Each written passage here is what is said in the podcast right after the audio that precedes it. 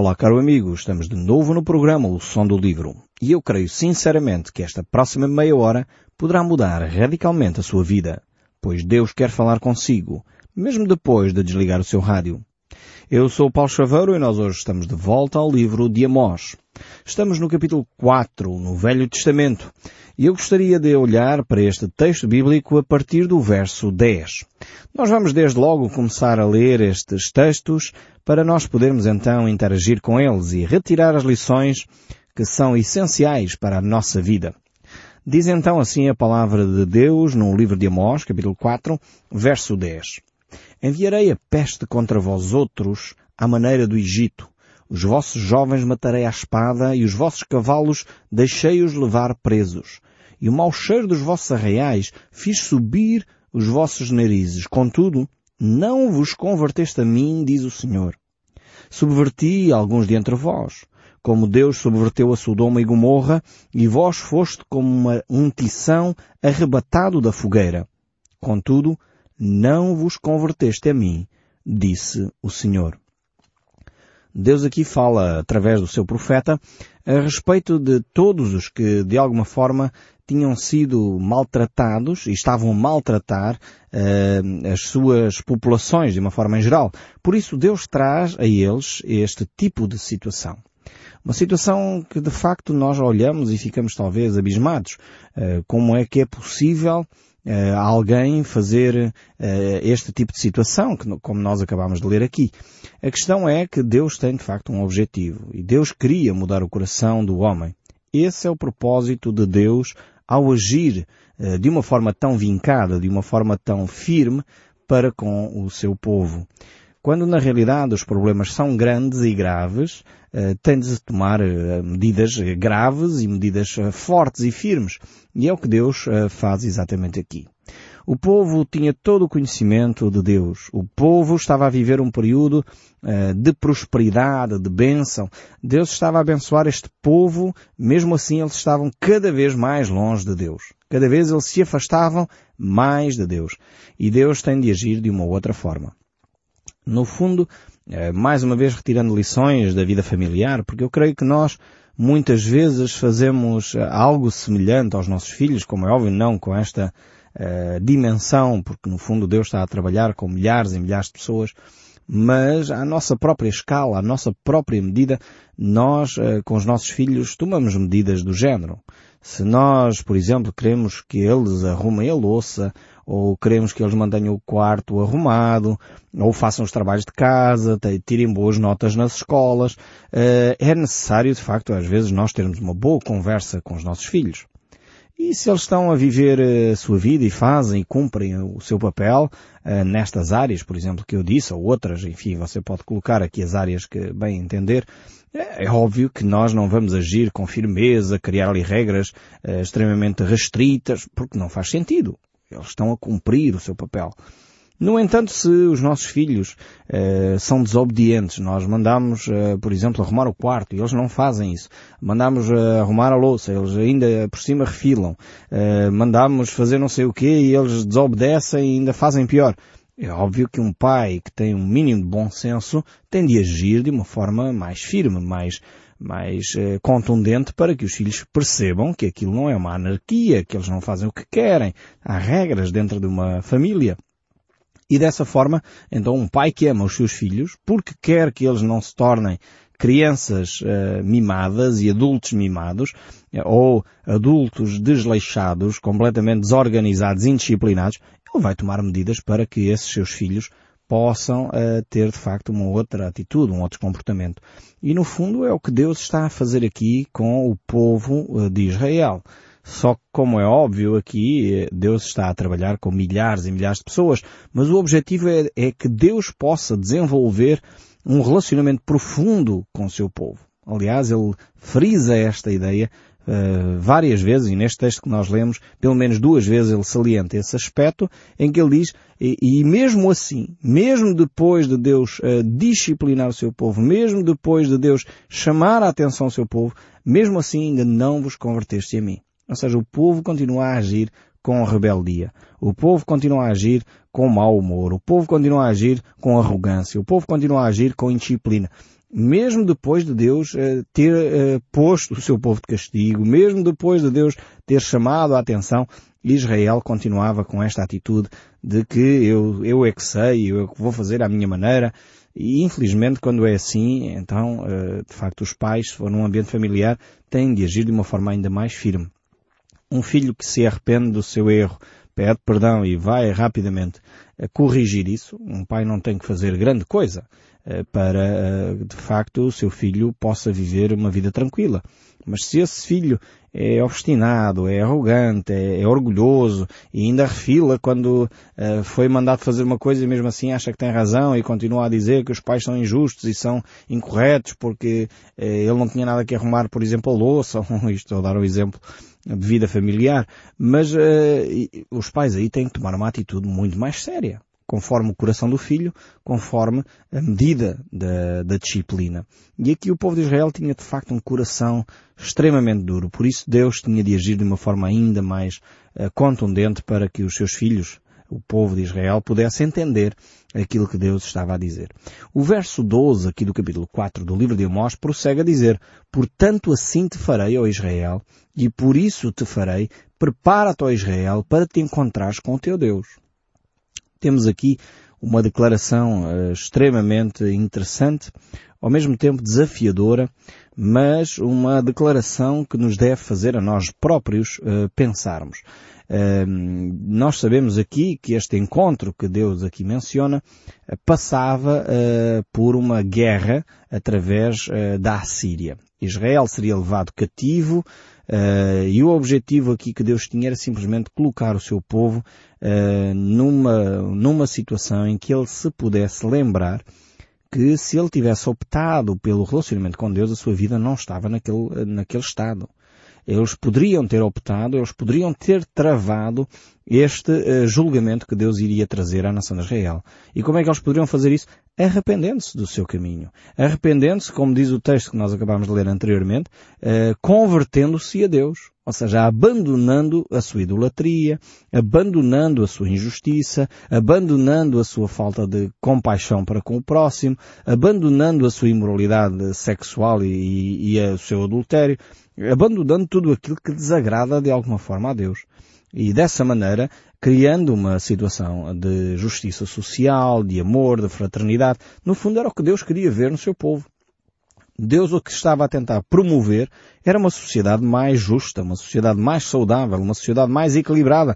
E o problema é que nós somos tão egoístas que eh, não queremos isso para os outros. Queremos isso para nós. Mas desde que sejam os outros a fazer para nós. Eh, nós fazermos para os outros, isso é uma grande é uma grande complicação. E, e, só que Deus queria isto para todos. Deus não queria simplesmente que alguns tivessem bem-estar, alguns tivessem riqueza, uh, e isso fosse à custa de maus tratos e exploração dos mais fracos, de forma alguma. E é o que nós lemos já aqui no livro de Amós, em que este era um cenário constante na nação de Israel. Havia, inclusive, e nós já lemos este texto, eh, uma determinada classe social que oprimia, escorraçava, eh, explorava, escravizava, este é o termo mais adequado até, eh, a classe mais desfavorecida e de uma forma horrível. Obrigava uh, coisas terríveis, víamos aqui como os vícios do alcoolismo, nomeadamente, uh, se estava a desenvolver de uma forma tremenda e uma, e uma sociedade que na sua maioria está alcoolizada, é uma sociedade que não está consciente dos seus atos, quer dizer, está, está de uma forma a tomar decisões importantes para a vida das pessoas, onde na realidade não há uh, um equilíbrio, não há sobriedade, não há, não há um, uma atitude de serenidade diante da vida. E por isso mesmo Deus tinha que pôr um travão a estas questões. Por isso Deus aqui diz, prepara-te, Israel, para te encontrares com o teu Deus.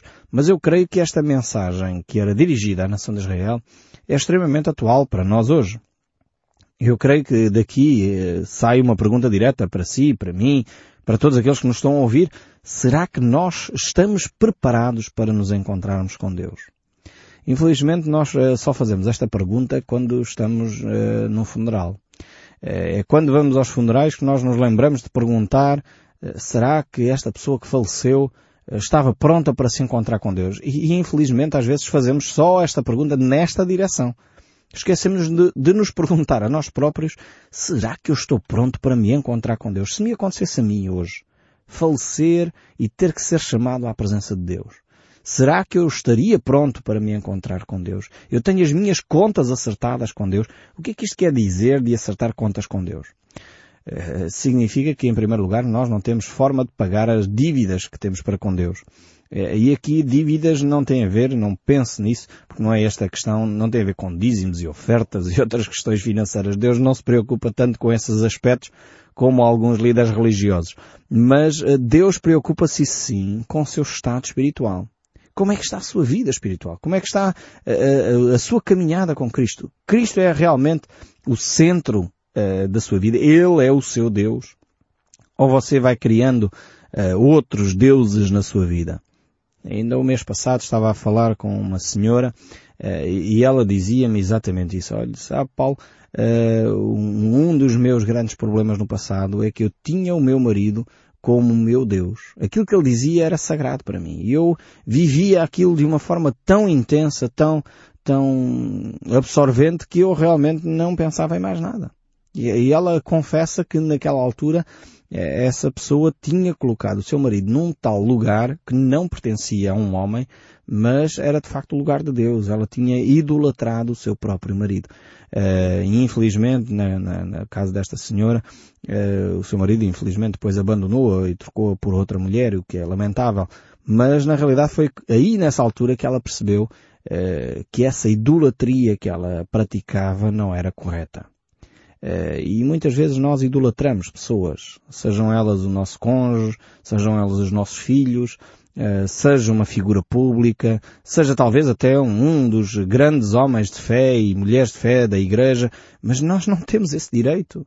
Cristo tem um lugar único, deve ter um lugar único na nossa vida. E é por isso mesmo que Ele é Deus e nós não. E todos os outros seres eh, que foram apóstolos, eh, mesmo a mãe de Jesus, não têm o lugar que Cristo tem. Por isso mesmo nós não podemos caminhar nesse sentido. Temos que ter muita atenção. Por isso diz o texto que nós deveríamos estar prontos para esse encontro. Temos as nossas contas eh, equilibradas e como é que nós fazemos isso? Já que percebemos que não temos nada para poder pagar eh, as nossas contas, porque, como diz o apóstolo Paulo, nós estamos mortos nos nossos delitos e pecados, ou seja, e alguém que está morto não tem condições de pagar as suas dívidas, não é? Então, se nós estamos mortos nos nossos delitos e pecados, só há uma forma. É por isso que Jesus, eh, quando estava na cruz, sabe o que é que ele disse? Ele disse várias coisas. Houve sete frases que Jesus declarou quando estava na cruz, mas uma delas ele disse, está pago, tudo está consumado. Esta palavra consumado é, é uma, uma declaração, é, dizem alguns estudiosos, uma declaração contabilística no sentido que Jesus saldou a dívida. Tudo está pago. É como se ele tivesse dito, é, vocês têm uma dívida. Antigamente havia aqueles merceeiros, não é? Algumas aldeias ainda existem, eh, algumas povoações do nosso país ainda existem este tipo de merceeiro em que a pessoa deixa um rol de, de compras e no final do mês vai lá e paga a dívida. É como se Cristo tivesse eh, ido ao nosso merceeiro e chegasse lá e disse, a dívida está paga. Quando você fosse lá pagar, disse, não, não, está tudo pago, não há nada para você pagar. É isto que Jesus disse naquela cruz. E ele referia-se aqui, como é óbvio, não à dívida do merceeiro, mas aos nossos pecados, à nossa relação com Deus. Nós tínhamos uh, uma relação com Deus que estava deficitária. Nós tínhamos um déficit eh, contra nós. E Cristo veio, saldou essa dívida naquela cruz através do seu sangue. Por isso a palavra de Deus nos diz que nós fomos comprados por bom preço. Não fomos comprados nem por ouro, nem por prata. Nada de que nós possamos fazer pode comprar a nossa salvação, mas fomos comprados pelo precioso sangue de Jesus Cristo. Isto é o que faz com que nós possamos estar preparados para este encontro com Deus que Deus pergunta aqui ao povo de Israel. Será que vocês estão prontos para se encontrarem comigo? E eu creio que no dia em que nós declaramos pela fé, Senhor, eu não posso pagar a minha dívida. Eu confio no sangue de Jesus Cristo que foi derramado em meu lugar. E eu entrego a minha vida nas tuas mãos, porque tu realmente és o Deus mais generoso, o Deus eh, mais bondoso, o Deus que não há outro como tu. Eu entrego a minha vida totalmente nas tuas mãos. A Bíblia diz que quando nós fazemos essa oração pela fé em Cristo Jesus, nós alcançamos realmente o coração de Deus e ficamos preparados para esse encontro. porque efetivamente a nossa dívida foi paga. A nossa, hum, a nossa conta que estava deficitária foi saldada. E nesse dia podemos dizer diante de Deus, Senhor, eu me apresento não pelos meus méritos, não porque eu tenha feito grandes coisas, não porque eu vá à missa, vá à igreja, mas pelo sangue de Jesus Cristo. Eu me posso apresentar diante de Ti hoje. Porque Cristo derramou seu sangue em meu lugar. E eu hoje posso uh, entrar com confiança no trono de graça. E isto é a única coisa que efetivamente nos prepara para a presença de Deus. Não há religião nenhuma, e eu digo isto com todas as letras para não deixar confusão na cabeça de ninguém. Não há religião nenhuma que possa salvar o homem. Só Cristo Jesus. Você coloca o nome da religião que quiser. Católica, evangélica, protestante, uh, centro disto, centro daquilo. Não há religião nenhuma que possa salvar o homem. Só Jesus Cristo é a salvação de Deus para o homem. Então temos que depositar a nossa confiança em Cristo Jesus.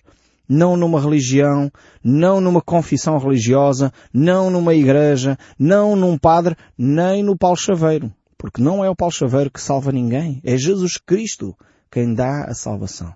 E nós temos que entender isto com toda a clareza para não andarmos enredados com filosofias, com artimanhas, com superstições que muitas vezes enredam as pessoas numa falsa fé que infelizmente muitas milhares de pessoas sinceramente buscam a Deus e são enganadas. E é necessário nós voltarmos às, às rudimentos da fé, às Escrituras, voltar àquilo que a Bíblia é, para nós podermos crescer na nossa fé.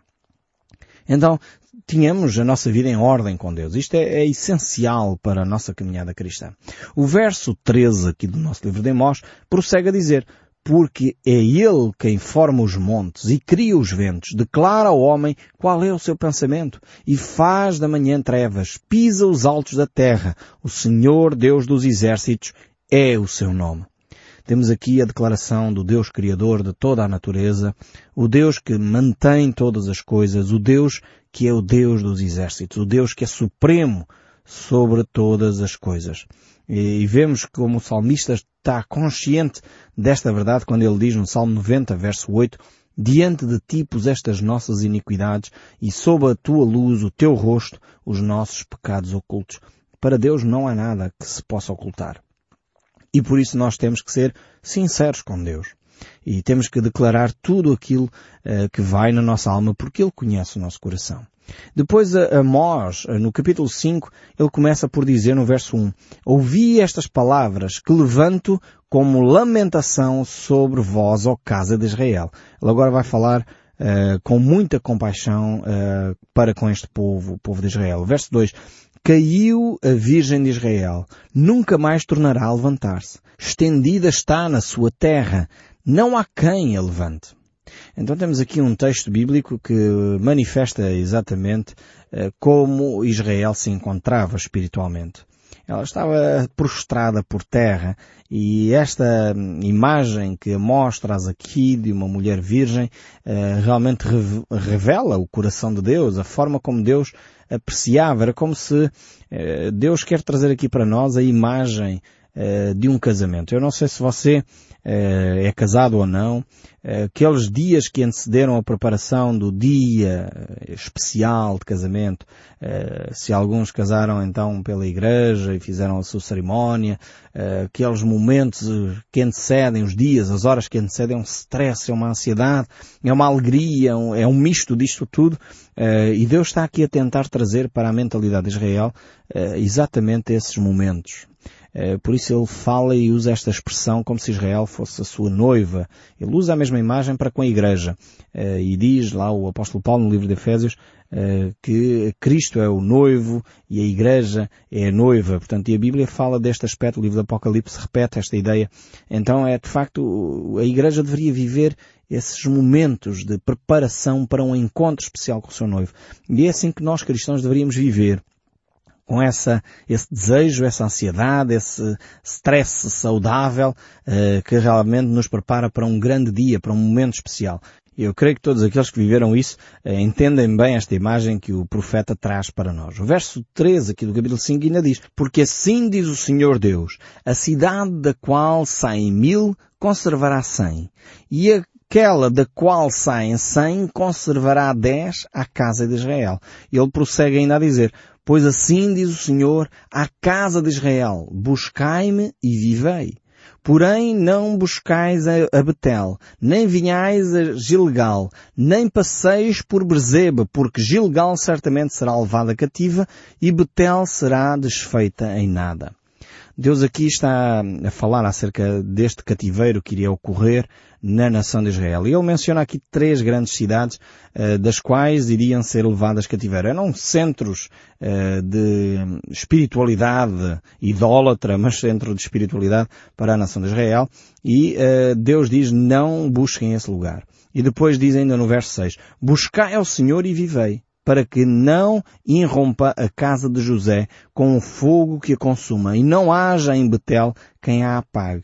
Era necessário de facto buscar o Senhor para que se pudesse viver uma vida eh, mais saudável. E o verso 7, vós que converteis o juízo em injustiça e deitais por terra a justiça. Este era o grande mal uh, da nação de Israel era o deixarem com que a injustiça fosse um marco na sua nação. Eles viviam dessa forma e por isso Deus iria chamar este povo à atenção. Verso 8. Procurai o que faz o sete estrelo e o Orion e torna a densas trevas em manhã e muda o dia em noite e o que chama as águas do mar e as derrama sobre a terra. Senhor é o seu nome. Deus vai declarar por si próprio, pelo seu próprio nome, aquilo que ele iria eh, fazer. E Deus convoca aqui a natureza, eh, e o homem deveria fazer o mesmo, para ter alguma inteligência, para ter alguma sabedoria. E mesmo assim o homem rejeita a sabedoria de Deus. E o verso 9 e 10 ainda diz, é ele que faz vir súbita destruição sobre o forte e ruína sobre a fortaleza. Aborreceis na porta ao que vos repreende e abominais ao que fala sinceramente. Esta era a atitude do povo. Tinha assim uma atitude constante de aborrecimento para com aqueles que viviam dentro da vontade de Deus. E o verso 11, portanto, visto que pisais o pobre e dele exigis tributo de trigo, não habitareis em casas de pedra lavrada, nem tendes edificado, nem bebereis do vinho das vidas desejáveis que tendes plantado. Aqui temos claramente a declaração de Deus para esse encontro que o povo deveria ter com Ele. E o povo deveria perceber que é Deus quem controla todas as coisas. Ele é o Deus soberano sobre todas as coisas. Quando nós perdemos esta perspectiva de Deus, infelizmente, nós perdemos realmente a perspectiva da vida. E eu espero sinceramente que cada um de nós possa continuar a ouvir o som deste livro, mesmo depois de desligar o seu rádio. Que Deus o abençoe ricamente e até ao próximo programa.